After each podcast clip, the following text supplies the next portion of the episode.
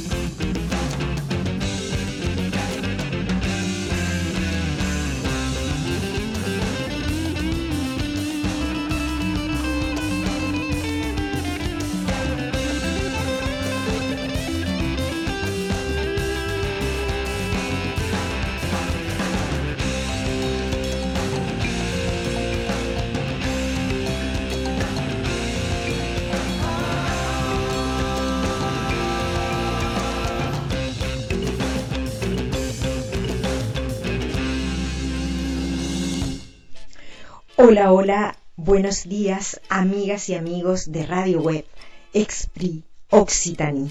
Soy Patricia de Ventanas Abiertas desde Chile y en esta mañana del domingo 18 de abril de 2021 tengo el gusto de saludarles y darles la bienvenida a nombre del equipo de Ventanas Abiertas desde Chile aquí en Toulouse.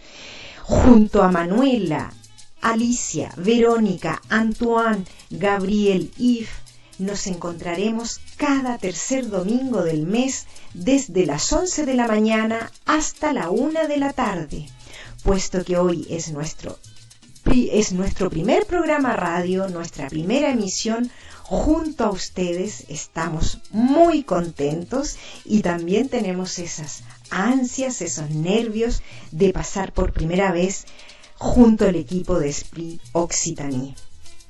Sabemos que este será un nuevo y, hermoso desafío de poder llevarles a sus casas, oídos, este dinámico programa en español.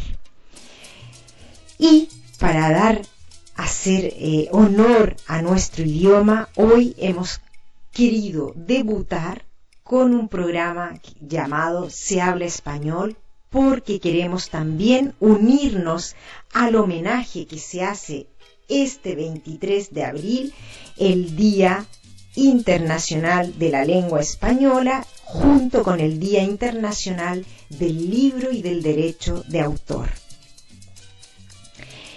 Paso a contarles que desde 1996 se comenzó a celebrar el primer homenaje al libro y al derecho de autor porque coincide con la muerte de tres grandes escritores que fallecieron en, 1600, en 1616, Cervantes, Shakespeare e Inca Garcilaso de la Vega, entre otros que también fueron muy importantes, como Manuel Mejía Vallejo, Joseph Pla y muchos otros.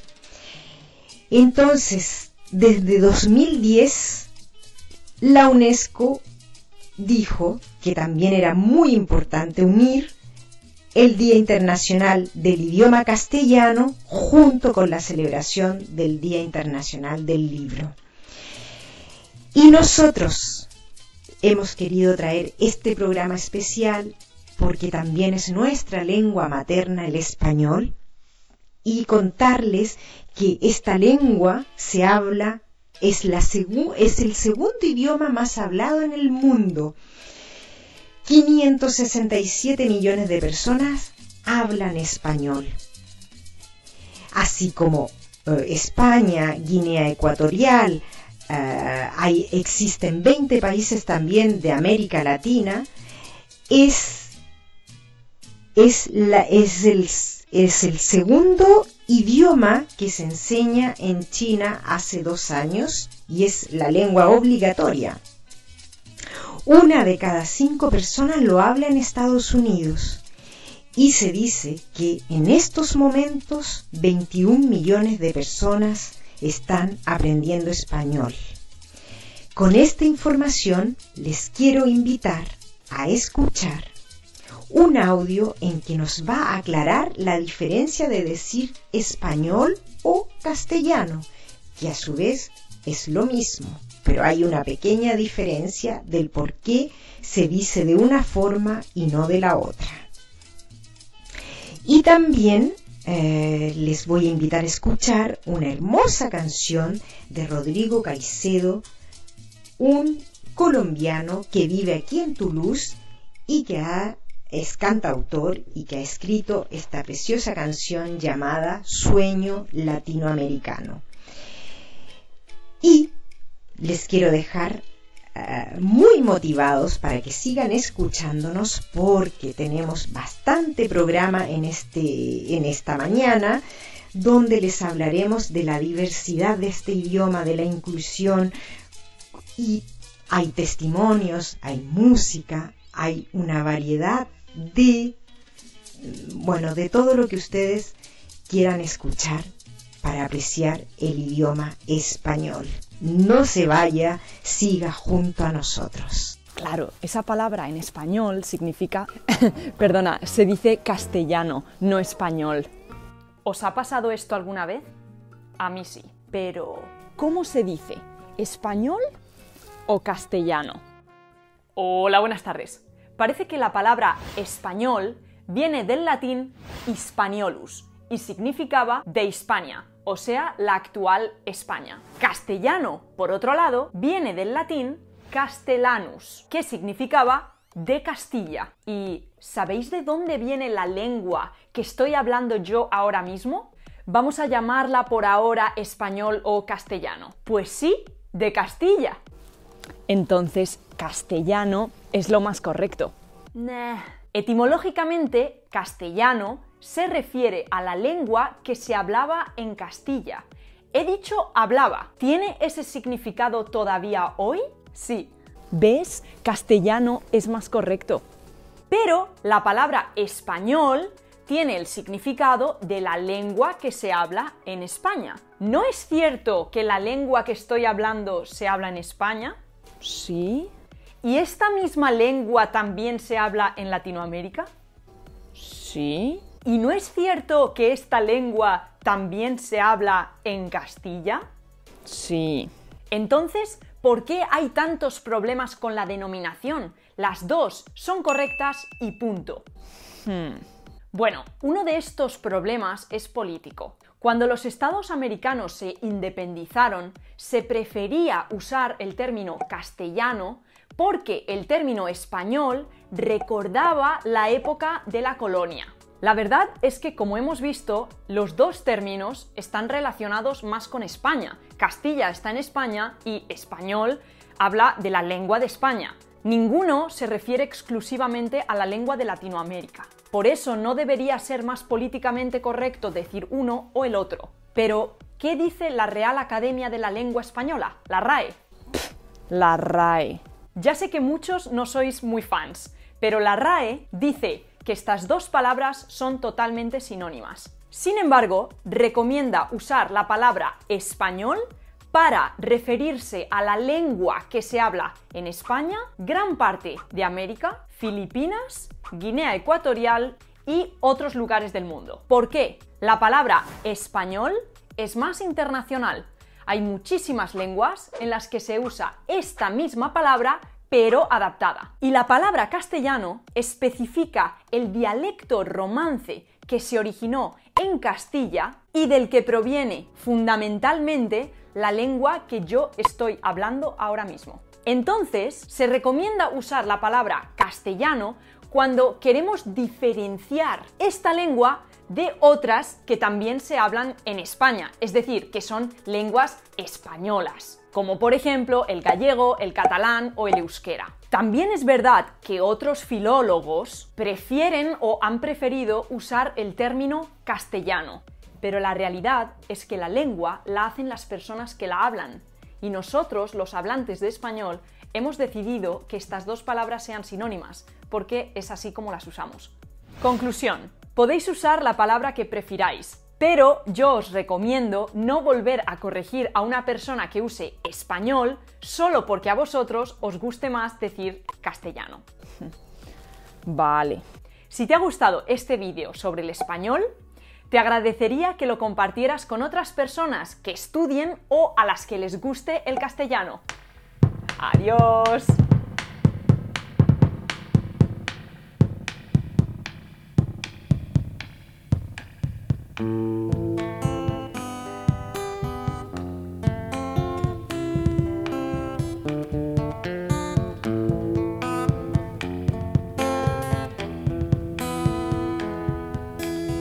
Una de gente pujante, con alma noble y guerrera, su tierra virgen y verde es Fénix que vuelve a nacer. Mariposa mítica aguantando siglos, el frágil capullo se empieza a romper. sangre inocente del indio insurgente reclama la herencia que el tiempo le hurtó. Latinoamérica, más que una raza, hoy se extiende como una nación,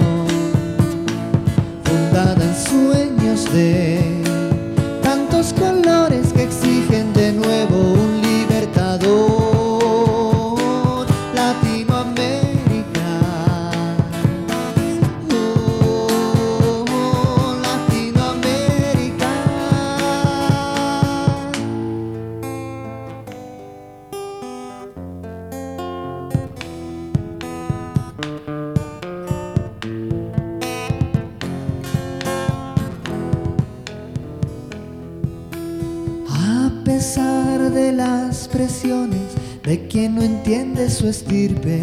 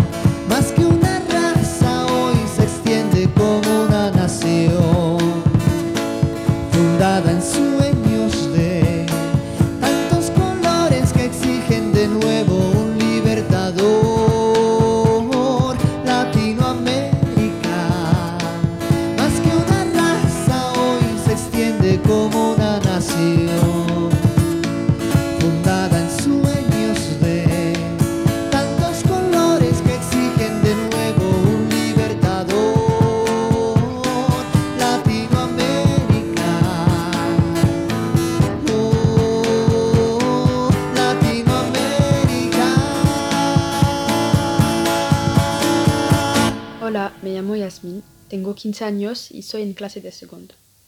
La importancia para mí de aprender español no se limita a la escuela. Es una lengua lo que encuentro hermosa y interesante. Se habla en España, donde voy mucho, y en América Latina, donde me gustaría ir. Aprender la lengua española me ha aportado como ventajas de poder comunicar con personas que hablan esta lengua, poder hacerme comprender cuando estoy en un país español y simplemente aprender una nueva lengua. Para mí, lo que complicado a la hora de aprender español es que al principio cuando estaba leyendo un texto me costaba un poco recordar que todas las letras están dichas en español, a diferencia del francés, donde hay letras mudas. Las tres palabras que para mí fueron complicados son pelirrojo, desgraciadamente y Guadalajara. Hola a todos y todas nuestros radio escuchas. Soy Manuela, hago parte del equipo de programa de radio Ventanas Abiertas desde Chile, desde la emisora Esprit Occitanie, aquí en Toulouse. Nuestro programa de hoy hace homenaje al Día Internacional de la Lengua Española, que se celebra este 23 de abril. Su objetivo es concienciar al mundo sobre la historia, la cultura y el uso del español como idioma oficial en la Organización de las Naciones Unidas. La elección del 23 de abril corresponde al aniversario de la muerte del gran escritor Miguel de Cervantes. La ONU pone a la luz una famosa frase de Nelson Mandela, que dice, si hablas a un hombre en una lengua que entiende, el mensaje llega a su cabeza. Si le hablas en su lengua, le llega a su corazón.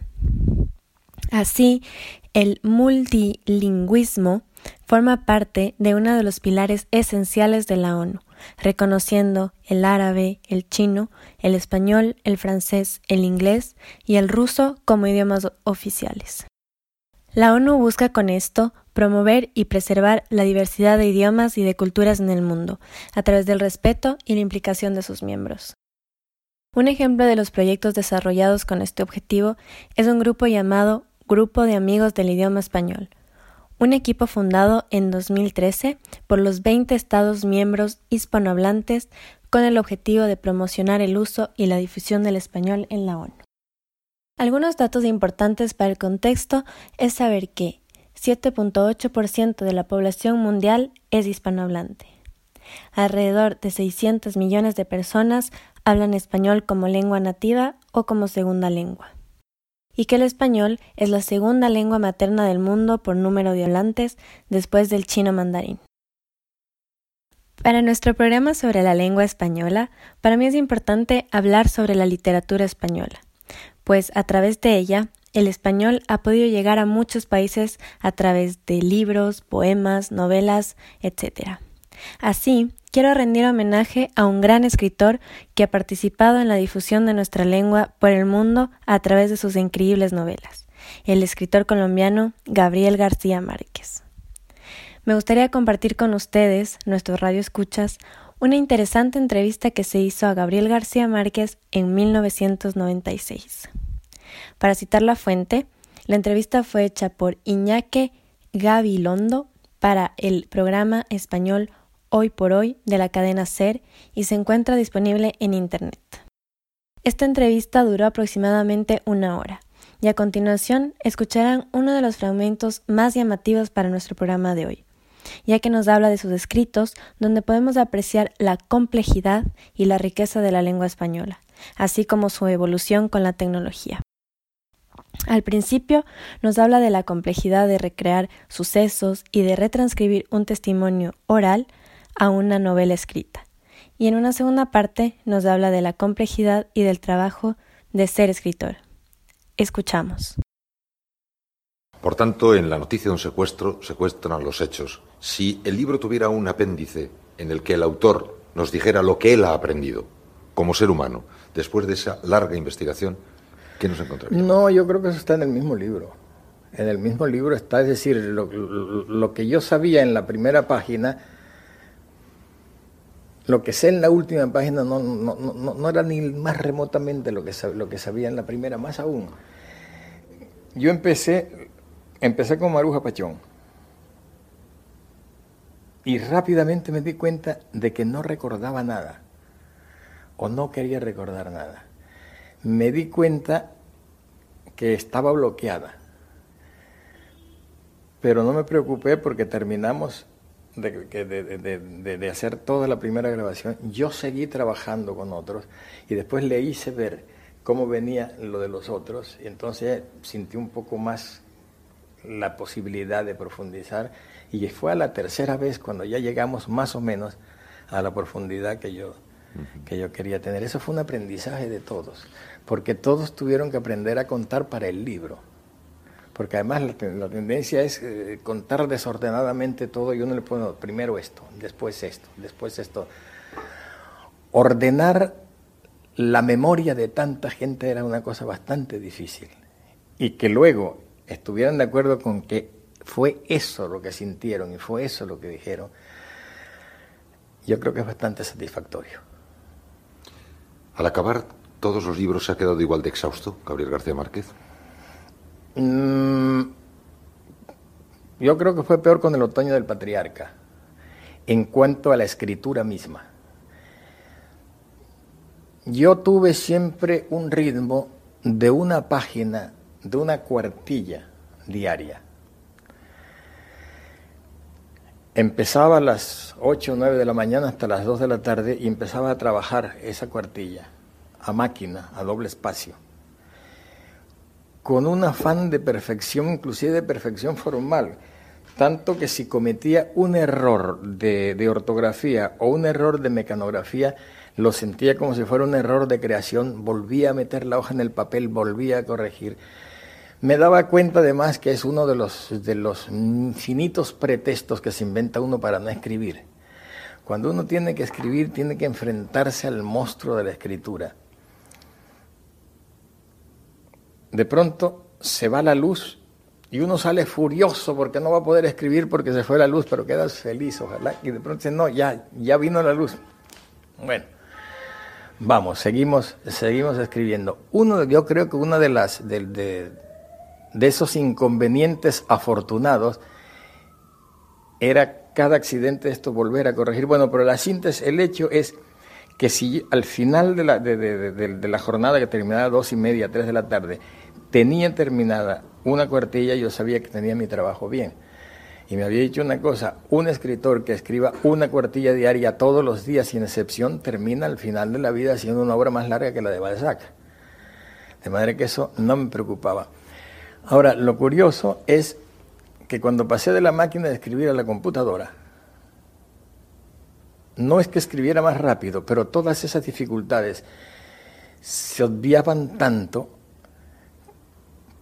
que, pasé de una frecuencia de un libro cada siete años a un libro cada tres años. Y entonces te decía que el más difícil fue el otoño del patriarca, pero por la escritura misma, hasta el punto de que ahí no me valió la ley de la cuartilla diaria, sino que tenía suerte el día que lograba escribir un párrafo o una frase. Y así fui, estuve escribiendo siete años todos los días. En cambio, con la computadora es mucho más rápido. Lo que me cansó mucho más de este libro era la propia tensión interna mía del manejo de todo ese material disperso y ponerlo en orden, y no siempre en el orden en que yo quería, sino en el orden en que pensaba que no se iba a aburrir el lector. Cuestión de agarrar al lector y no soltarlo más. Ese era, ese era el gran problema, que no se soltara el lector. Es decir, el ideal sería que no se logra en este libro, pero el ideal, sería, al final de cada libro, dejar, de cada línea, dejar un suspenso para obligar al lector a que lea la otra línea. Hay una fórmula que a mí me funciona bien. En el momento en que yo empiezo a aburrirme escribiendo, pienso que el lector se va a aburrir leyendo. Entonces sé que ahí hay un nudo y trato de corregirlo. En ese sentido, Noticia de un secuestro es el libro más fatigante que he escrito. Realmente terminé como al final de un match de boxeo. Pero estoy muy contento de eso porque eh, los lectores tengo la impresión de que lo están leyendo como si estuvieran del lado del ganador, del ganador del match. Hay una cosa injusta. Yo demoré tres años y hay gente que lo lee con tanta pasión que lo lee en una noche. Por favor, denle siquiera tres noches. Como dijimos anteriormente, el Día Internacional de la Lengua Española busca concienciar al mundo sobre la historia, la cultura y el uso del español. Un excelente medio para ello es la literatura, sin duda. Y por eso me pareció importante compartir con ustedes este fragmento de entrevista, donde apreciamos el trabajo de un gran escritor como Gabriel García Márquez por llenar de satisfacción a sus lectores y contribuir así con la difusión de la lengua española por el mundo. Para finalizar, a continuación, escucharemos una divertida canción hecha por los músicos, compositores y hermanos Juan Andrés y Nicolás Ospina en Colombia. La canción se llama Qué difícil es hablar el español y nos muestra la riqueza y la diversidad de nuestro idioma. Hasta pronto. Yo viajé por distintos países, conocí las más lindas mujeres, yo probé deliciosa comida, yo bailé ritmos muy diferentes. Desde México fui a Patagonia y en España unos años viví. Me esforcé por hablar el idioma, pero yo nunca lo conseguí.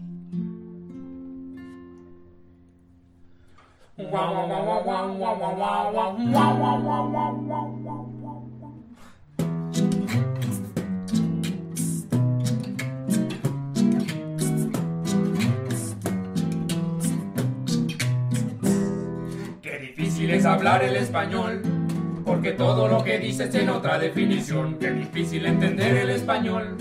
Si lo aprendes, no te muevas de región. Qué difícil es hablar el español, porque todo lo que dices tiene otra definición. Qué difícil entender el español. Yo ya me doy por vencido, para mi país me voy. Yo estudiaba castellano cuando hacía la secundaria. De excursión de promociones fuimos a las Islas Canarias. En el viaje comprendí que de español no sabía nada y decidí estudiar filología hispana en Salamanca. Terminada la carrera, yo viajé a Ciudad de México. Sentía que necesitaba enriquecer mi léxico. Muy pronto vi que con el español tenía una tara y decidí estudiar otros tres años en Guadalajara, cuatro meses en Bolivia, un posgrado en Costa Rica, unos cursos de lectura con un profesor de Cuba. Tanto estudio y tanto esfuerzo y al final tú ya lo ves. Idioma no se entiende ni al derecho ni al revés. Qué difícil es hablar el español. Porque todo lo que dices tiene otra definición. Qué difícil entender el español. Yo ya me doy por vencido, para mi país me voy. En Venezuela compré con mi plata una camisa de pana y mis amigos me decían, ese es mi pana, ese es mi pana. en Colombia el pobre es un ritmo alegre que se canta, pero todos me miran mal cuando yo digo que me encanta. Los chilenos dicen cuando hay algo lejos que está la chucha. en Colombia el mal olor de las axilas es la chucha. Mientras tanto en Uruguay a ese olor le dicen chivo. el diccionario define al chivo como una cabra con barbucha. Y cambiando una vocal, la palabra queda chucho. Y chucho es un perrito en Salvador y Guatemala. Y en Honduras es tacaño. Y a Jesús le dicen chucho con tantas definiciones como se usa esa pucha palabra.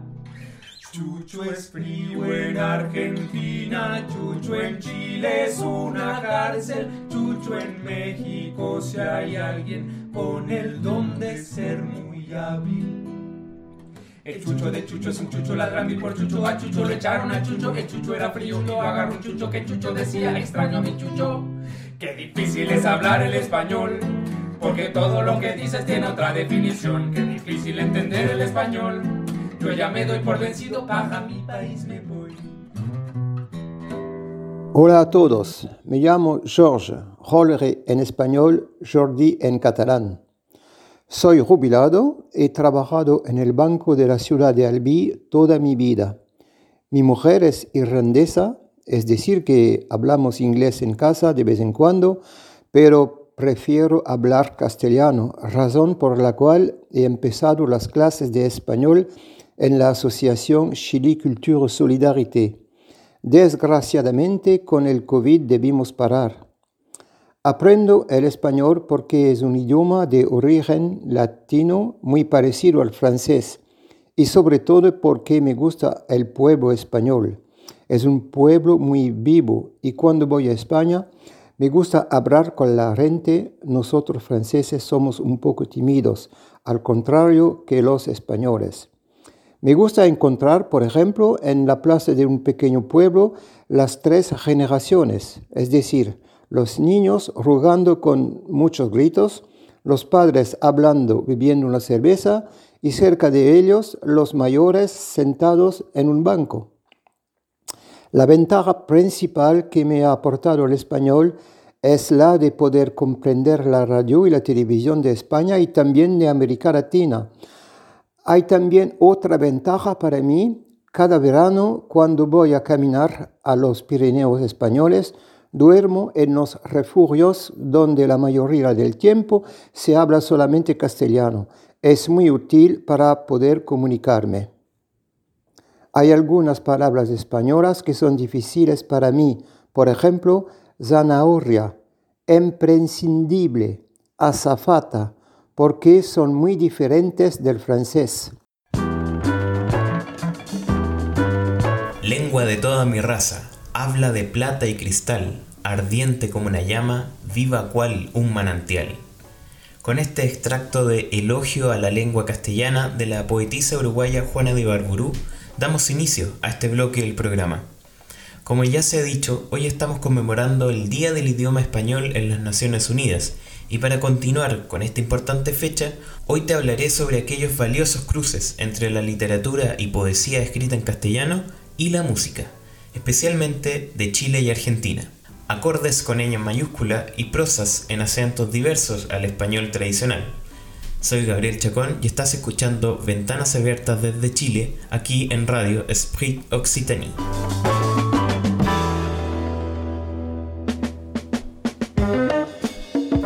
superficie de más de 20 millones de kilómetros cuadrados, 20 países y un idioma compartido por 400 millones de habitantes.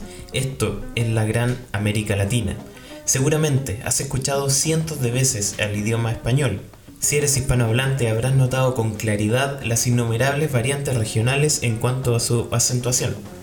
No es lo mismo escuchar a un mexicano que a un cubano, a un colombiano o a un venezolano incluso.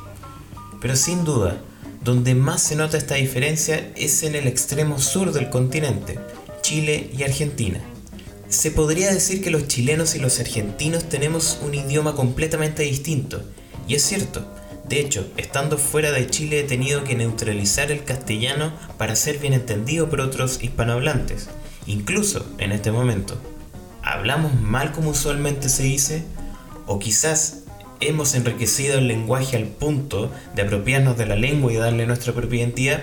Lo cierto es que en el sur del continente nos expresamos distinto y hoy te hablaré cuando la música se ha encontrado con escritores nativos de Chile y Argentina, cuando las canciones han sonado en esos acentos sureños de tierras lluviosas, de bosques frondosos, de pampas y desiertos extensos y de montañas nevadas. Me gustaría comenzar con un nombre imprescindible, Julio Cortázar.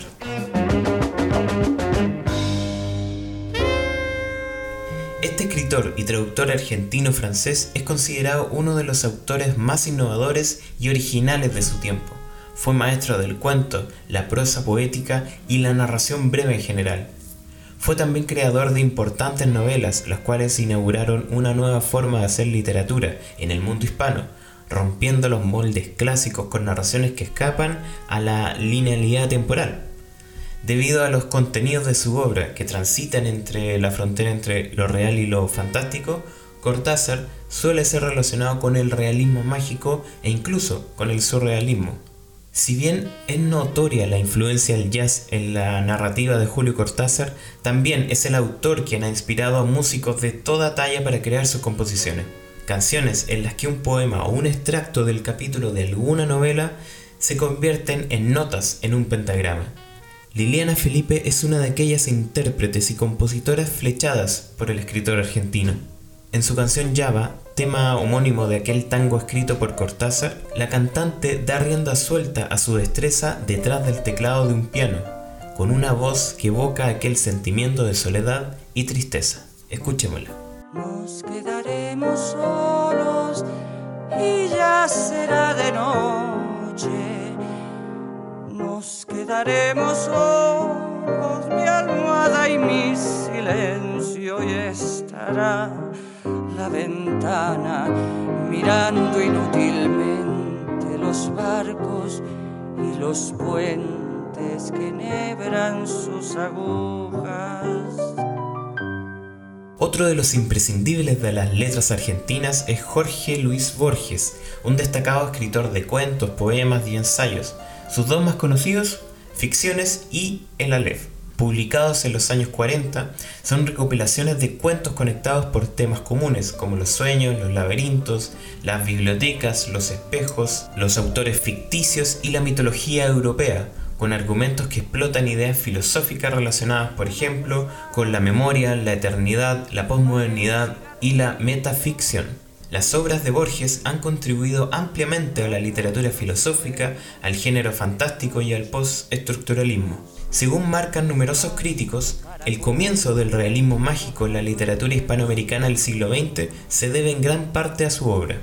15 años después de su muerte en 1986, el músico, también argentino Pedro Aznar, graba Caja de Música, un disco tributo en el cual se musicalizan una serie de poemas del escritor. En este conocido proyecto participaron importantes músicos argentinos como Mercedes Sosa, Jairo, la banda de rock Animal y Víctor Heredia, entre otros. Entre los poemas incluidos en el disco figuran Los Enigmas, Al Horizonte de un Suburbio, Tancas, El Gaucho y Buenos Aires, entre otros. Escucharemos entonces un extracto de Caja de Música de Jorge Luis Borges en la voz y música de Pedro Aznar. ¿De qué templo, de leve jardín en la montaña? ¿De qué vigilias ante un mar que ignoro? ¿De qué pudor de la melancolía? ¿De qué perdida y rescatada? Del otro lado de la cordillera de los Andes está Chile y otro universo de letras. Aquí me gustaría destacar el disco Desiertos de Amor, una obra chilena que marcó el inicio de la fructífera colaboración entre el premiado poeta Raúl Zurita y el grupo González y los Asistentes. Raúl Zurita es un poeta chileno Premio Reina Sofía de Poesía Latinoamericana 2020, Premio Nacional de Literatura 2000 y Premio Iberoamericano de Poesía Pablo Neruda 2016.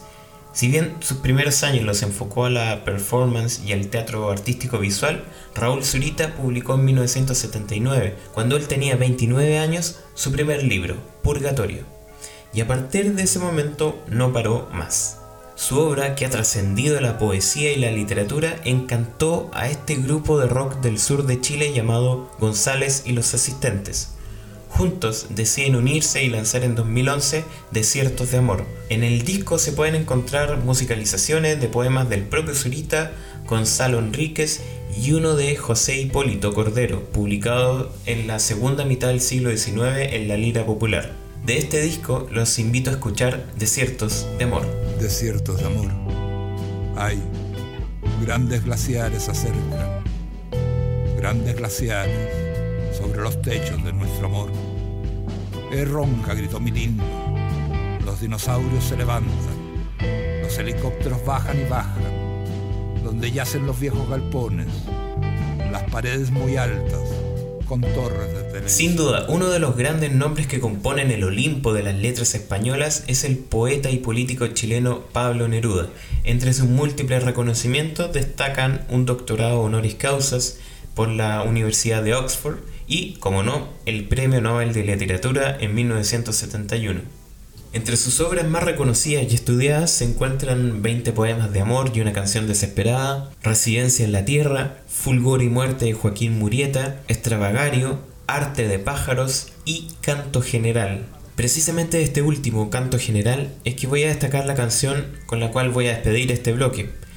La escogí precisamente porque aquí se juntan dos enormes fuentes creativas, Pablo Neruda y el grupo ícono de rock chileno. Los Jaivas es una banda chilena de rock muy destacada en la fusión de rock psicodélico y rock progresivo con instrumentos y ritmos folclóricos latinoamericanos. Se formaron en Viña del Mar en 1963 y actualmente siguen activos. Justamente la obra más importante de toda su extensa discografía fue Alturas de Machu Picchu, un álbum lanzado en 1981 donde el grupo musicaliza el popular poema de Pablo Neruda del mismo título aparecido en su libro Canto General de 1950. El poema es uno de los más trascendentes de la poesía de Neruda y su musicalización por parte de los Jaivas ha sido considerada como magistral y fiel al contenido de la obra original. Sin ir más lejos, en abril del 2008 la edición chilena de la Rolling Stone citó este álbum en el segundo lugar dentro de los 50 mejores discos chilenos, solo detrás de las últimas composiciones de Violeta Parra. Un trabajo que demoró más de nueve meses en su creación y que contó con un espectacular estreno en las mismas ruinas de Machu Picchu, incluyendo un piano de cola en las alturas. Este disco posicionó internacionalmente a los Jaivas y dejó una valiosa herencia que es replicada actualmente por nuevos grupos de rock chileno y de otros estilos.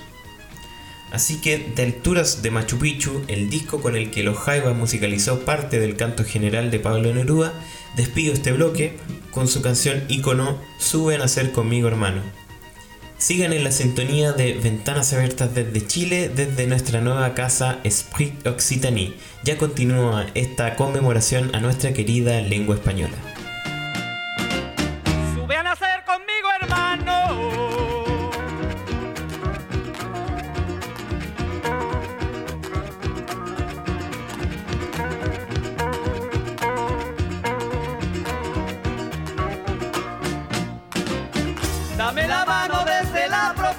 De tu dolor diseminado.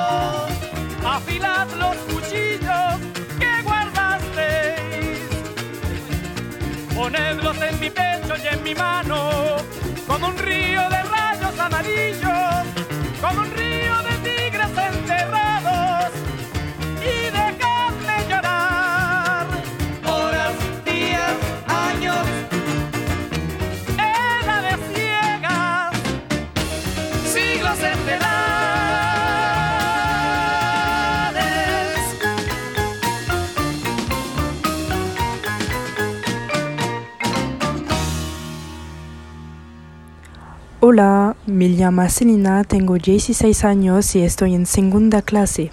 Para mí es importante aprender el español porque es una ventaja saber hablar un idioma diferente a nuestro idioma original.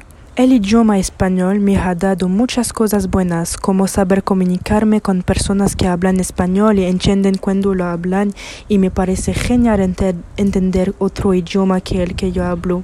Para mí, el aprendizaje más difícil en español suele ser la articulación de ciertas palabras, como jueves, naranja y descrecimiento. Hola a todos nuestros oyentes, soy Alicia Pérez y para el Día Internacional de la Lengua Española quiero hablar de dos monasterios que están en La Rioja, una pequeña provincia de España situada al norte y a la que pertenezco. Los monasterios de Suso y Yuso están situados en el pueblo de San Millán de la Cogolla, La Rioja, en el valle del río Cárdenas, afluente del río Najerilla, en las estribaciones de la Sierra de la Demanda, bajo las cumbres nevadas en invierno del Monte San Lorenzo, el más alto de La Rioja, con 2.262 metros. Los monasterios de Suso y Yuso fueron declarados Patrimonio de la Humanidad por la UNESCO el 4 de diciembre de 1997 por razones históricas, artísticas, religiosas, lingüísticas y literarias. Hace más o menos mil años, un monje de San Millán se enfrenta a un códice escrito en latín. En torno al escritorio, biblioteca y archivo, dicho monje va tomando notas para comprender la gramática y aclarar los significados. A esas notas las llamamos glosas, las glosas emilianenses. No son palabras sueltas, no son traducción de un texto. Esas glosas están redactadas conscientemente en el habla del pueblo, en romance, y pueden presumir de ser la primera página de la literatura española. Se escribe por primera vez una lengua que evoluciona a la que hoy conocemos como castellano o español. Surge así el primer pasaje de prosa continua, una muestra de un sistema lingüístico perfecto en sí mismo en razón de su utilidad comunicativa, alejado ya de los esquemas latinos con independencia lingüística consciente.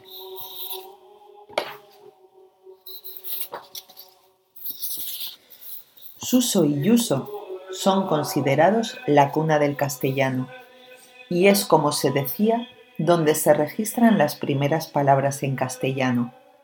Cada año, más de 100.000 turistas nacionales e internacionales de toda índole, como personas con interés por la vida monacal, hasta lingüistas, estudiantes y profesores de español, miembros de los institutos Cervantes, etc., visitan San Millán de la Cogolla. El monasterio de Suso, el de arriba, surgió de las cuevas que habitaron los eremitas discípulos de San Millán allá por el siglo VI. Las sucesivas ampliaciones que convirtieron aquellas cuevas en cenobio y el monasterio se pueden observar en los diferentes estilos arquitectónicos que se fueron superponiendo entre los siglos VI y X, visigótico, mozárabe y románico. La importancia cultural de Suso se manifiesta en la colección de manuscritos y códices que salieron de su escritorio, uno de los más notables de la Edad Media en España, el Códice Emilianense de los Concilios, año 992, la Biblia de Quiso, año 664, o una copia del Apocalipsis de Beato de Liébana, en el siglo VIII, lo que le hace ser uno de los principales escritorios, si no el más notable, de la Edad Media española. Es el marco en el que va a surgir la que hoy es la más antigua manifestación escrita de la lengua española. El monasterio de Yuso, construido para ampliar el desuso en el siglo XI, destaca por sus grandes dimensiones. Fue reconstruido en los siglos XVI, XVII y XVIII y en él se conjugan diferentes estilos, renacentista y barroco principalmente. Guarda abundantes tesoros artísticos en su museo. Pinturas de Juan de Risi, considerado el mejor de los pintores claustrales españoles, y cobres del siglo XVII. Y las arquetas de oro y marfil del siglo XI que guardan las reliquias de San Millán es, sin duda, uno de los tesoros mejor guardado que con tanto orgullo muestran los guías turísticos en sus recorridos. De gran calidad es también la reja, realizada en 1676, que cierra el coro bajo de la iglesia, lo mismo que la escultura del trascoro que contiene ocho tallas de la mejor imaginería española. En esta misma zona de la iglesia se encuentra una de las joyas del monasterio, un púlpito de nogal que parece ser del finales del siglo XVI. De especial interés es el conjunto formado por la biblioteca y el archivo, que pueden ser considerados entre los mejores de la España monasterial. El archivo medieval consta fundamentalmente de dos cartularios, el galicano y el bulario, y de unos 300 documentos originales. La biblioteca se conserva tal como quedó definitivamente amueblada a finales del siglo XVIII. Su verdadero valor e interés radica no tanto en su número, más de 10.000, como en los ejemplares raros que conserva.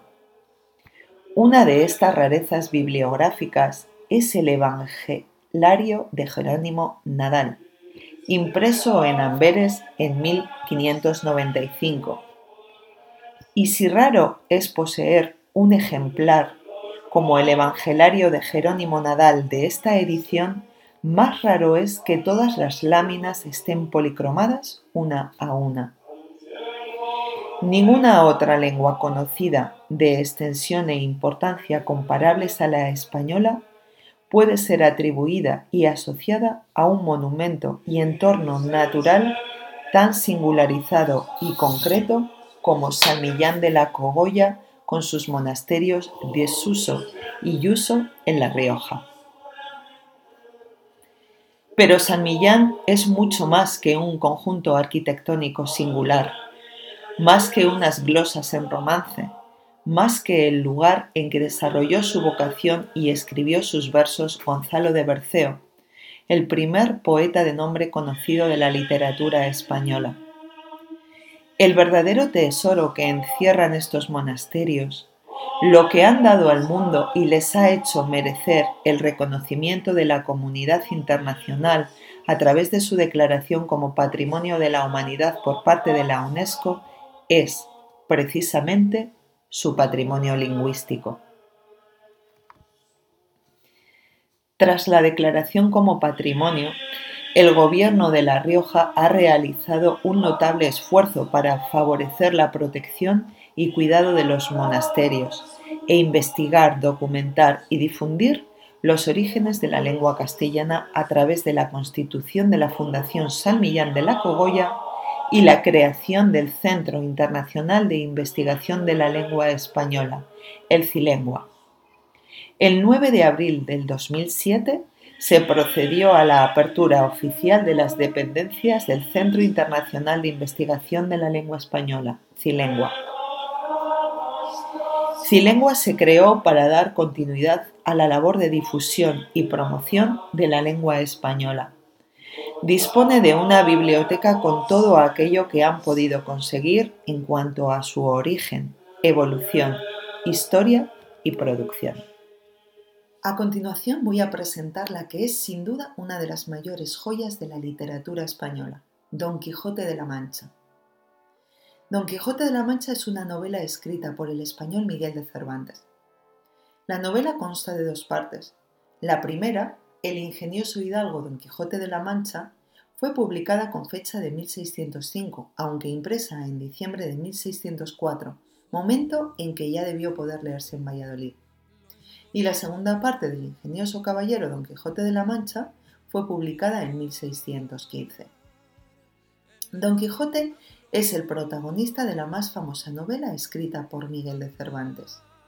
Leyendo novelas de caballería, enloqueció hasta tal punto que confundía a menudo la realidad con los fantásticos personajes y episodios de estos libros. En un lugar de la Mancha, de cuyo nombre no quiero acordarme. Capítulo la aventura de los molinos, versión infantil. Hola amigos, soy Alonso Quijano, más conocido como Don Quijote, y este es mi fiel escudero Sancho. Nos aguardan emocionantes aventuras. Un hidalgo caballero siempre trata de establecer la justicia y el honor entre las personas que encuentra a su paso. Para ser un caballero es imprescindible tener un buen caballo, He aquí Rocinante. Una reluciente armadura, un sólido escudo, una afilada lanza, un fiel escudero y una bella dama con la que soñar. De este modo, la labradora Aldonza Lorenzo quedó para él convertida para siempre en Dulcinea del Toboso, la dulce señora de sus pensamientos y sueños. Emprendido el camino, le dijo don Quijote a Sancho. La fortuna va guiando nuestro destino, porque ves allí, amigo Sancho, donde se descubren treinta o más gigantes con quien pienso hacer batallas hasta darles muerte para que dejen de hacer maldades. Ante su sorpresa, Sancho exclamó, ¿Pero qué gigantes? Rápidamente, don Quijote añadió, aquellos que se ven allí a lo lejos. ¿No ves qué brazos más largos tienen? ¿Y no ves cómo los mueven? Sancho exclamó, Mire usted que aquellos que allí se ven no son gigantes, sino molinos de viento. Y lo que en ellos parecen brazos son las aspas que, empujadas por el viento, hacen andar las piedras del molino y mueven la harina. Bien se nota que no estás cursado en esto de las aventuras, querido Sancho. Son gigantes, y si tienes miedo, apártate y ponte en oración, que yo entraré con ellos en desigual y fiera batalla. Y diciendo esto, espoleó a su caballo Rocinante, se encomendó de todo corazón a su señora Dulcinea y arremetió contra el aspa del primer molino. Sancho atendió a su señor mientras le decía, no le dije yo que mirase bien lo que hacía, que no eran gigantes, sino molinos de viento. Don Quijote añadió con punto final, Calla, amigo Sancho, yo pienso que aquel mago Frestón que robó mis libros ha vuelto estos gigantes en molinos para quitarme la gloria de la victoria. Sin embargo, poco han de poder sus malas artes contra la bondad de mi espada. Sancho ayudó a levantarse a su maltrecho señor y montado de nuevo sobre su caballo, emprendieron camino en busca de nuevas aventuras. Donde no hay más color,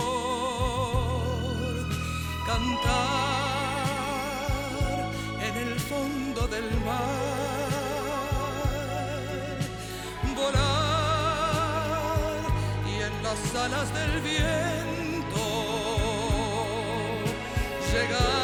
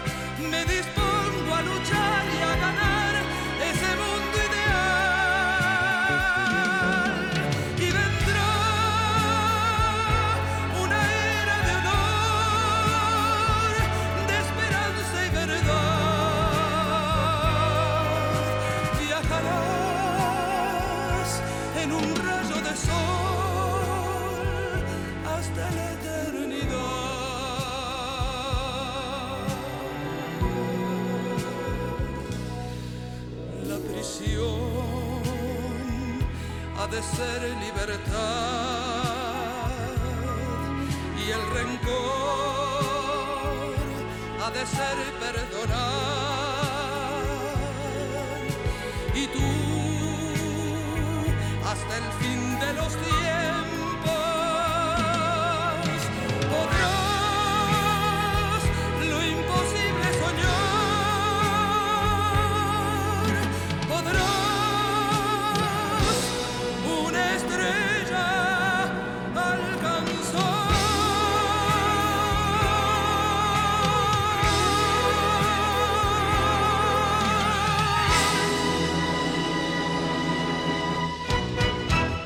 llamo Emma, eh, soy profe de español y llevo ocho años enseñando. Y lo que me motivó para aprender español fue, creo que fue la musicalidad de esta lengua y mi familia, porque mi abuelo hablaba occitano, mi abuela y mis bisabuelos hablaban italiano y en primaria tuve clases de iniciación al español y la maestra nos ponía vídeos con personajes, con objetos personificados que hablaban como la basura, que hablaban español y me encantaban estos vídeos. Escuchando la lengua eh, creo que recordaba a mi familia. También siempre me han gustado las músicas, sobre todo de América, canciones y músicas como la salsa, el son, la cumbia, etcétera, que reflejan la historia y la mezcla de culturas. Pues yo de pequeña no entendía la letra, pero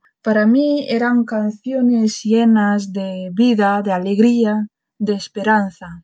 Luego, más tarde, supe que quería dedicarme a la enseñanza para compartir algo. Para mí las clases son un verdadero intercambio entre los alumnos y el profe.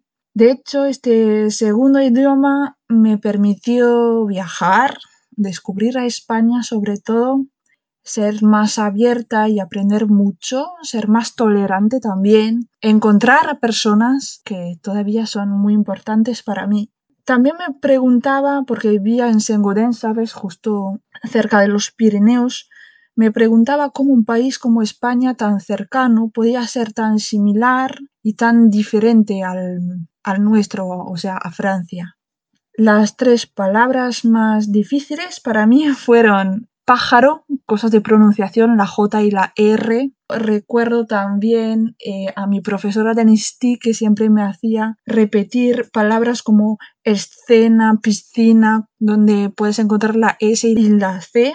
Y luego la tercera no es una palabra, es durante la carrera cuando teníamos que comprender el uso de ser y estar.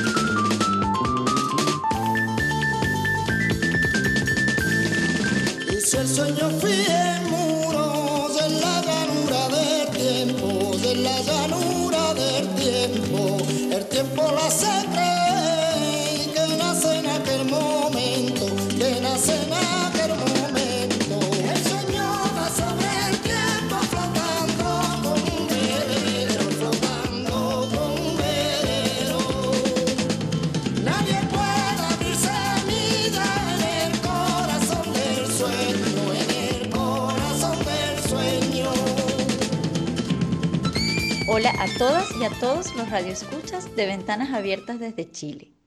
Les saluda Verónica León y es un gusto compartir con ustedes de nuevo, ahora desde nuestra nueva casa, Esprit Occitanie Web Radio. En el programa de hoy estamos conversando sobre el Día Internacional de la Lengua Española, celebrando de esta manera la riqueza de este idioma, que según la Organización de las Naciones Unidas es la segunda lengua del mundo por número de hablantes nativos. Hoy quiero compartir con ustedes mi entrevista con Aniela Mikutka, quien nos hablará sobre la íntima y mágica relación entre la lengua española y el flamenco. Aniela es bailaora, cantaora y profesora de flamenco. Nació en Polonia, donde estudió historia, lengua y cultura iberoamericana. Vivió cinco años en Sevilla, donde se formó al arte flamenca y hoy, además de sus proyectos artísticos, es profesora de flamenco en la Academia La Fábrica Flamenca en Toulouse. Que disfruten la entrevista. Hola, Aniela, un gusto saludarte. Cuéntanos, ¿cómo surge tu relación con la lengua española? ¿Qué fue lo que te llevó a acercarte a ella? Hola Verónica, mucho gusto. Me parece que, que mi primer contacto con, con la lengua española fue gracias a- al disco de, de Buenavista Social Club, y que fue por entonces que, que esta, esta increíble sonoridad que, que tiene el español me, me captó y que luego me hizo descubrir también eh, otro universo musicales de- del mundo hispanohablante, eh, tango argentino y, y finalmente el flamenco, que, que ho- hoy en día es mi trabajo. Siempre me gustaba bailar y empecé a aprender el baile flamenco en mi ciudad natal, Varsovia. Eh, pero por entonces, bueno, no, no entendía español. Y luego sí decidí aprenderlo. Eh, hice estudio eh, iberoamericano en la universidad y así poquito a poco empecé a, acercarme a, a entender lo, lo que cantaban los flamencos, Eh, pero no, no era nada automático. eh, hablar español no, no era suficiente. Em, ¿por qué? Eh, porque mm, los cantadores flamencos alargan mucho las palabras, entonces es muy fácil de, de perderse y además hay esta particularidad que es el acento andaluz, que, en la Universidad de Varsovia no se enseña. Em, y entonces fue durante mi viaje a Andalucía, mi intercambio Erasmus y mi estancia luego eh, en Sevilla para, para aprender el baile y luego también el cante flamenco, que, que aprendí, creo que puedo decir esto, aprendí el acento andaluz y empecé a, a entender eh, la letra flamenca. Y como profesora, ¿de qué manera percibes que el español participa a la vez al aprendizaje y a la enseñanza del arte flamenca? ¿Crees que es posible sentir plenamente esta danza sin conocer la lengua española? El español está muy presente en la clase de flamenco. es obvio para, para la clase de cante eh, y aquí me permito de, compartir con ustedes esta curiosidad que cuando hablamos del canto flamenco decimos el cante. Entonces para aprendizaje del cante es, es obvio eh, porque sin hablar español no, no, vamos a tener esta libertad de, modificar a, lo mejor una, una letra, de, de, entender los detalles, de, de, sentir, como tú dices, Verónica, eh, profundamente lo que estamos expresando. Eh, y, y, además hay este pequeño, grande detalle del andaluz que no hay que olvidar para, para obtener la sonoridad flamenca a la hora de cantar. Eh, pero también eh, la lengua española está presente en, en la clase de, baile. Eh, yo, por ejemplo, no, no me veo contar el ritmo de otra manera que en español. Para mí eh, siempre 1, 2, 3, 4, 5, 6, 7, 8, 9, 10, 1, 2. Y en ningún otro idioma, ni en francés, que, que es mi idioma eh, actual, para enseñar el flamenco, ni en mi idioma, ni en mi lengua materna. Eh, yo no puedo, no puedo, no puedo contar eh, eh, de otra manera que en español. Y además, todo lo flamenco aprendemos en España, en español, eh, o si no, aprendemos de profesores que aprendieron en España. Entonces hay un vínculo directo entre, entre el flamenco, eh, las diferentes disciplinas y, la lengua española. Eh, ¿Qué quiero decir con esto? Que en un momento dado algunas palabras se, se pegan, por ejemplo, a algunos movimientos. Yo, por ejemplo, me he dado cuenta que, que, cuando quiero indicar a mis alumnas que hay que levantar la falda, eh, pues digo directamente falda.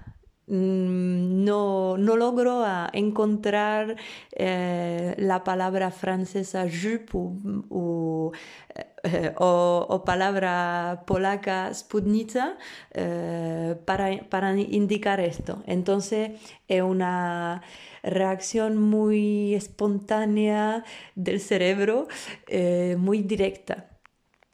También los flamencos tenemos nuestro, diría yo, vocabulario profesional, entonces hay, hay diferentes palabras eh, muy técnicas que utilizamos en la clase. Para el baile eh, puede ser, por ejemplo, remate, llamada, marcaje. Eh, y no vamos a traducirlo, simplemente vamos a utilizar, o compás, el ritmo, vamos a utilizar directamente esta, esta palabra en español.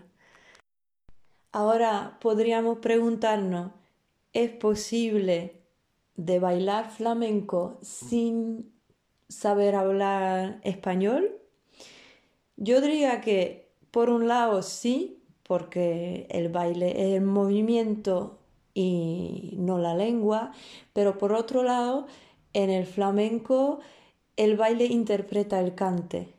Entonces, claro, eh, es mucho mejor tener el conocimiento de español. Mil gracias, Aniela, por compartir con nosotros hoy a través de esta entrevista. Para despedirnos, ¿podrías regalarnos un poquito de tu arte a todos los radioescuchas? Claro, con mucho gusto. Tengo en mi casa un almendro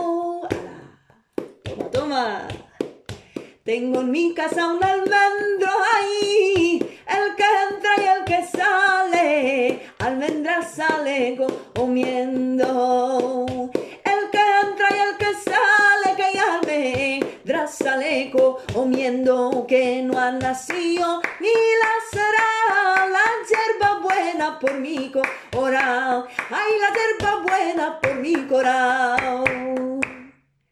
Saludo flamenco a todos los seguidores de Ventana Abierta desde Chile. Hola Patricia, gracias por invitarme. Soy Eva, vivo en Toulouse. La principal motivación por aprender español era viajar. Tenía programado un viaje a Argentina y había aprendido el español en el liceo, así que hacía como 10 o 15 años que no lo practicaba y quería viajar a Argentina para bailar el tango, pero sobre todo para conocer el país y pensaba que sin comunicar era como imposible. Las ventajas son muchas, pero la primera seguro es la amistad. La amistad que tuve con mi profesor en el instituto, con los otros alumnos de la clase y con todos mis amigos hispanohablantes aquí en Toulouse. Y la segunda es una oportunidad en mi trabajo que buscaba expertos internacionales que hablaban castellano y tuve la oportunidad de trabajar con el CENSE, el Servicio Nacional de Capacitación y Empleo en Santiago, Chile. Una experiencia súper interesante. Mm, tres palabras. Bueno, la primera sería un nombre, Jorge. La segunda, un pastel, alfajores. Y la tercera, tengo que concentrarme para decirla, sería desgraciadamente, algo así. Gracias por invitarme. Chao, Patricia. Buenos días a todas y todos, radio escuchas de Ventanas Abiertas desde Chile. Me llamo Antoine Burgos, autor y realizador y les doy la bienvenida en la crónica sobre los pueblos originarios que inició este mes mismo.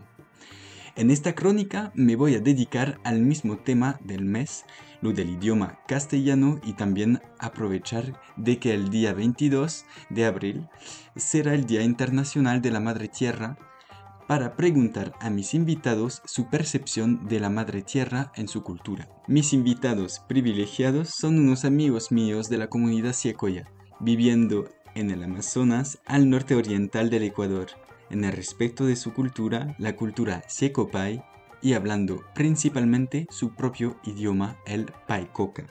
Joffrey y Jimmy Piaguaje, muchas gracias a ustedes por aceptar responderme Estamos en la emisión Ventanas Abiertas desde Chile, un espacio de las asociaciones Chile Culture et Solidarité y Wave Travel Art, transmitidos en las ondas de la web radio Esprit Occitanie. Hoy vamos a hablar de la madre tierra y de la lengua española, pero antes de partir los voy a preguntar de presentarse para nuestros radioescuchas, por favor. Eh, mi nombre es Joffrey Carlos Piaguaje Piaguaje, soy de la nacionalidad Ciecobay del Ecuador. Gracias por permitir expresar de mis palabras y acerca de mi comunidad que, vivimos en la Amazonía ecuatoriana. Aquí en mi pueblo se llama Secoya Remolino y yo represento a esta comunidad. Muy buenos días a todos. Mi nombre es Jimmy Piaguaje. Soy de la nacionalidad Bain, que significa gente multicolor. Nosotros vivimos en la Amazonía norte del Ecuador y también en parte de Perú. Gracias, Joffrey y Jimmy por compartir con nosotras y nosotros la percepción de la Madre Tierra en su cultura, la cultura Siecopay. Por favor, descríbanos cómo se percibe la Madre Tierra en su cultura. La Madre Tierra, para nosotros describirnos de una manera más sencilla es como nuestro hogar, nuestra casa. Con la Madre Tierra nosotros estamos protegidos y eh, para eso los cuidamos. No talamos mucho el bosque, sino que mucho más respeto con el mundo de la cosmovisión y con toma de nuestra espiritualidad como el, mediante Yahé, que siempre estamos conectados con la naturaleza. Por, ende, cuidamos mucho mutuamente con ella. Entonces, eso sería como mi palabra más, más concreta. Para nosotros como Sieco la madre tierra significa todo. Es nuestro hogar, es donde viene nuestro alimento y donde tenemos agua limpia Por eso para nosotros es muy importante proteger y cuidarlo, porque sin ella nosotros no existiríamos, porque para nosotros la convivencia con la madre tierra, con la naturaleza, nosotros equilibramos nuestras necesidades. Entonces para nosotros es muy importante en la actualidad que sigamos cuidando nuestros territorios. En la actualidad tenemos muchas amenazas frente a las compañías extractivas, la contaminación de nuestros ríos, la deforestación eh, que nos pone en peligro no solo a la madre tierra, sino también a nosotros que somos hijos de, esta madre tierra. Por eso eh, nosotros hemos luchado desde mucho tiempo atrás, pero seguimos resistiendo frente a la, frente a las amenazas que existen desde afuera a la madre tierra. Entonces para nosotros es todo, es nuestros ancestros, es nuestras abuelas, es nuestros conocimientos, es nuestra cultura, la madre tierra. Por eso para nosotros siempre hemos dicho que nosotros somos hijos de la selva, hijos de la naturaleza. Por eso hemos cuidado, por eso hemos vivido y seguimos viviendo y compartiendo hasta en la actualidad. Muchas gracias, Joffre y Jimmy. Ahora, decidme, ustedes que hablan el paicoca como lengua materna, ¿cómo consideran la lengua española y a qué los sirve?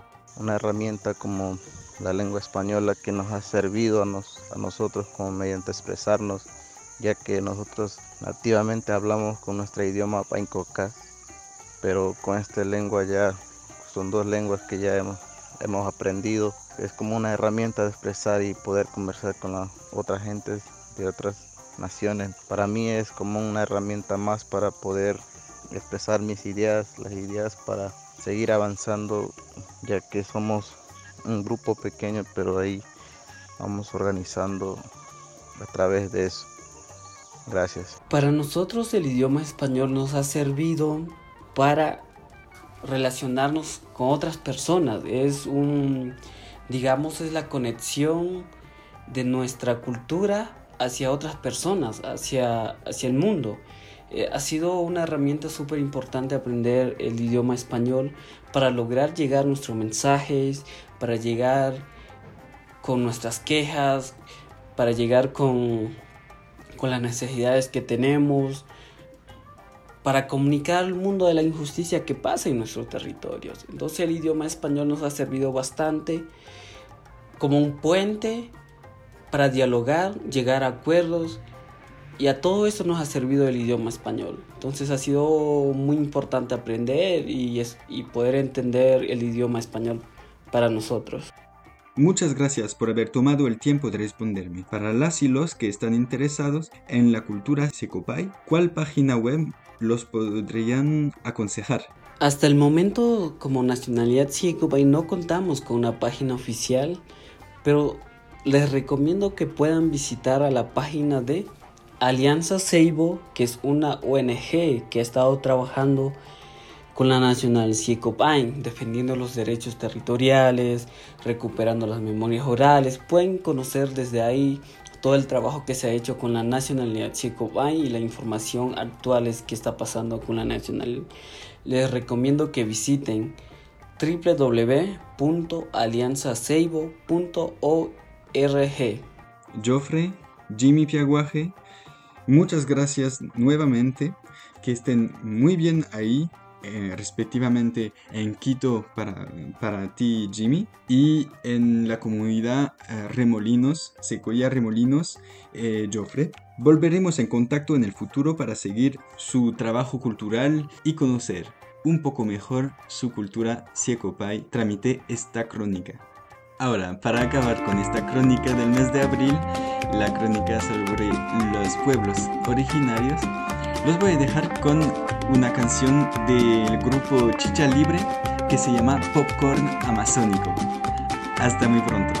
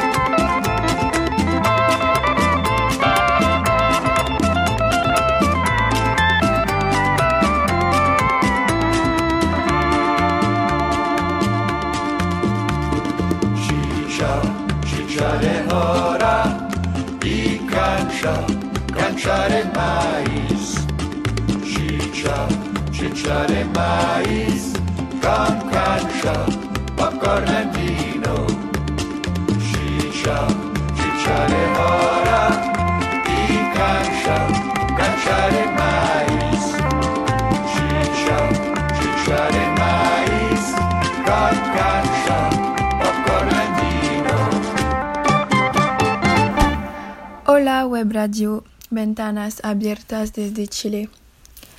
Espero que tengas un buen día. Mi nombre es Jenny soy francesa, tengo 15 años y soy estudiante de secundaria. Para mí, el español es un idioma importante para aprender porque puedes comunicarte con más personas y es más fácil viajar en español u otro idioma.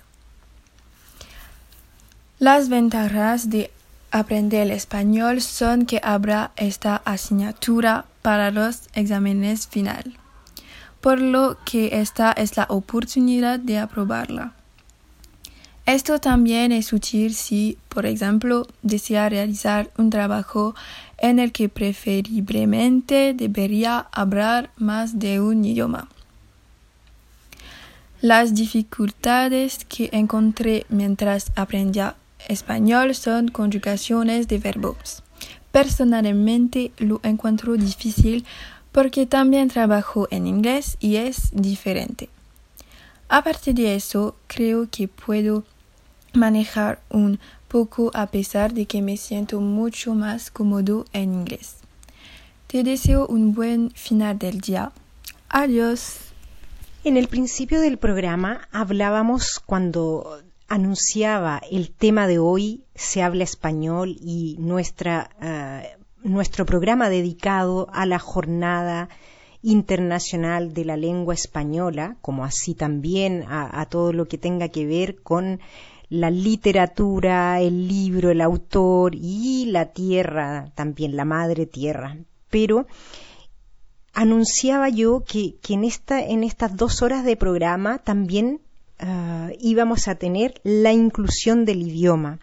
Y cuando hablo de inclusión es, todos somos conscientes que un idioma uh, habla de la identidad de una persona, de cada persona, de sus orígenes, de sus raíces, de la diversidad e inclusión a través de una lengua.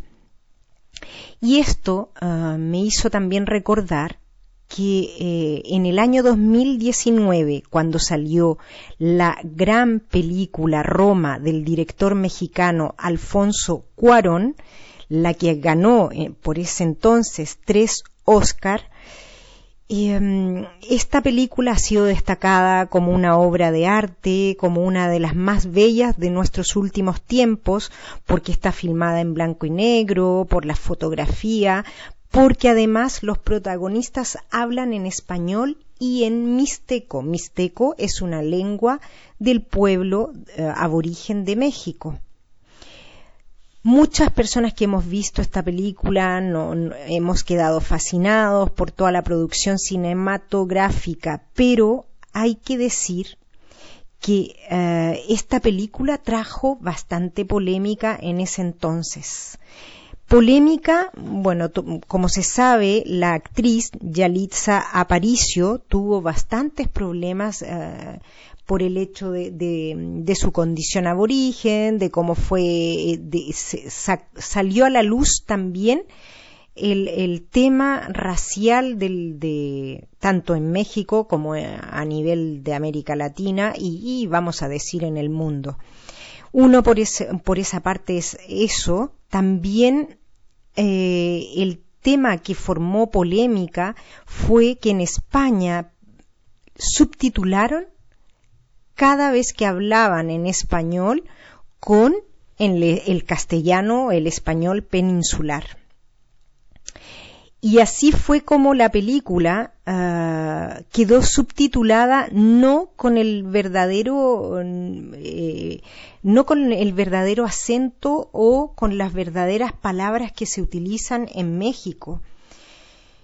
Y, esto trajo bastante, bastante revuelo, fue bien criticado, um, bien absurdo. De hecho, um, hubo un cuestionamiento de Álvarez de Miranda, quien dirigió la última edición del Diccionario de la Lengua Española, un tesoro de, conocimiento y uso léxico cada vez más panhispánico, se dice, y menos eurocéntrico. Este profesor celebra la diversidad dentro de una misma lengua, aquellas diferencias léxicas y gramaticales que no impiden que los hispanoparlantes se comuniquen entre sí. Si estamos tan orgullosos de ser 500 millones, tenemos que aceptar la variación tan natural de las lenguas, afirma y se refiere al voceo rioplatense, es decir, la utilización del pronombre vos en lugar de tú. Era un tratamiento de mucho respeto en español antiguo que en el Río de la Plata y en Centroamérica fue desvalorizándose o democratizándose y se terminó de convertir en todo lo contrario, en un tratamiento de familiaridad, explica Álvarez de Miranda. Esto nos trae también a la luz que la lengua española no está lejos de sufrir discriminaciones por el acento. Y es tan así que en, en, en misma España, con los andaluces, hay un prejuicio por el, el ceseo, por, por, la manera en que cortan las palabras, por el, el, la riqueza léxica y gramatical que ellos utilizan.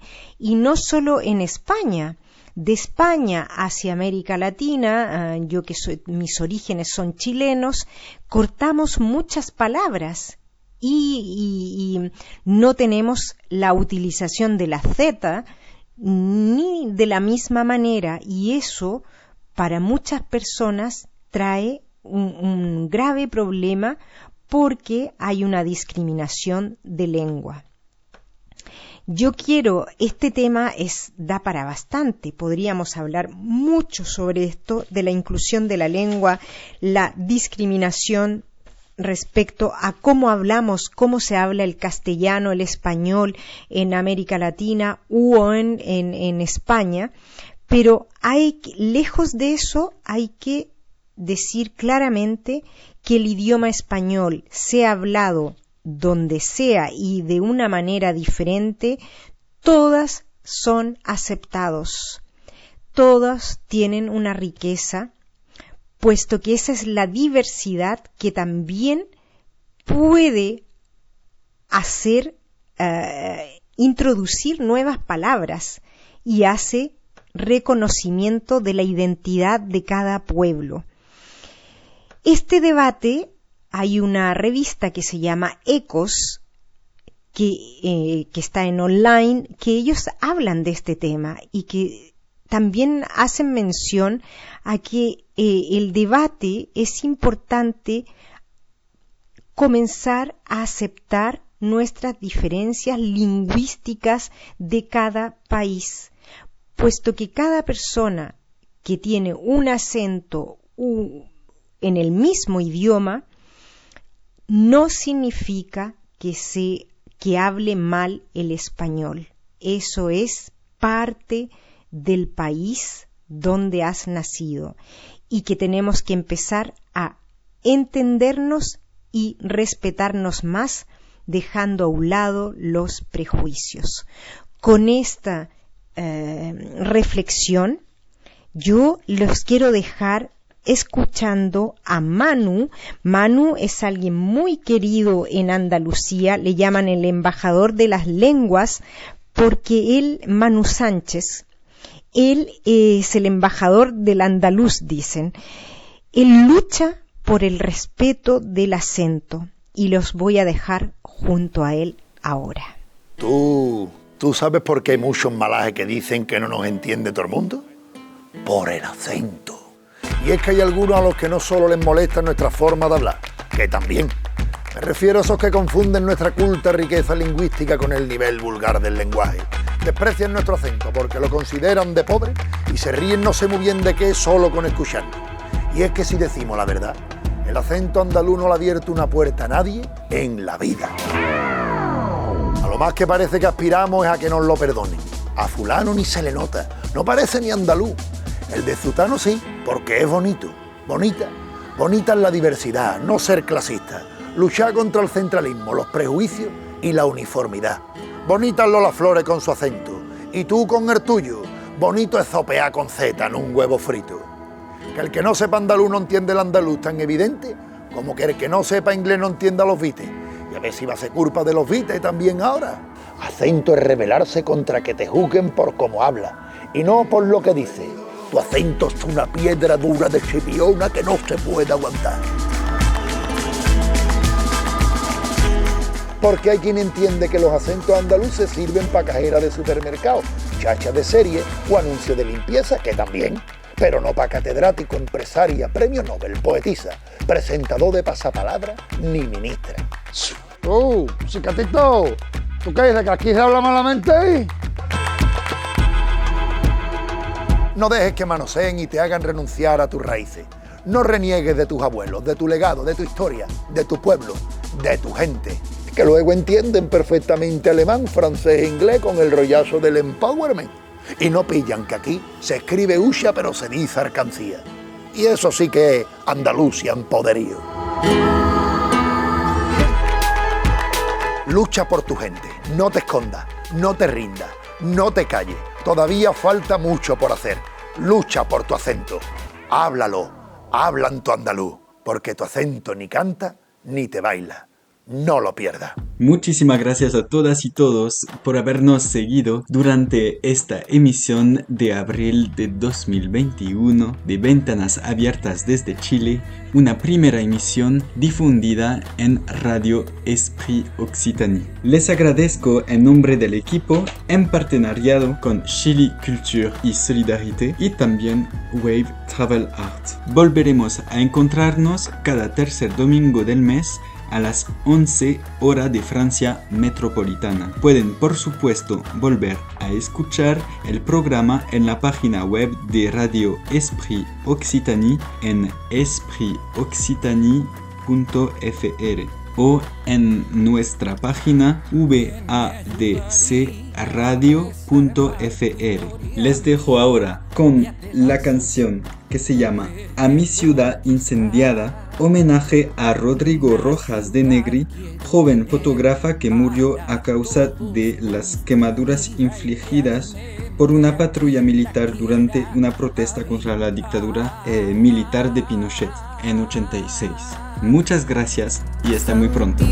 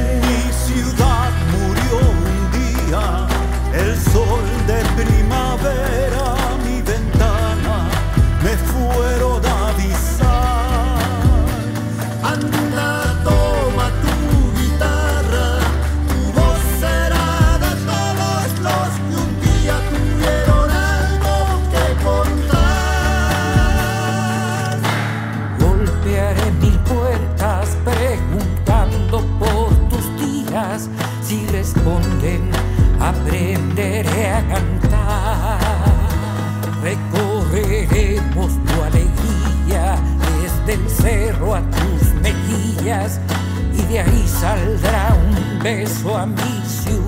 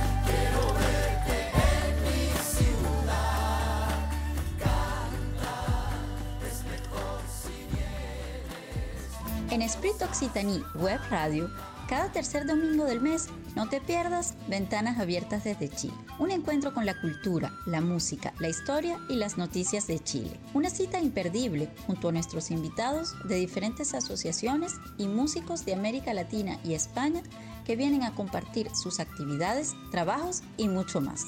Puedes encontrarnos en diferido en nuestro sitio web, así que en Spotify, Google Podcast y iTunes. Ventanas Abiertas desde Chile un espacio de la Asociación Chile Culture et Solidarité en partenariado con la Asociación Wave Travel Art. Te esperamos.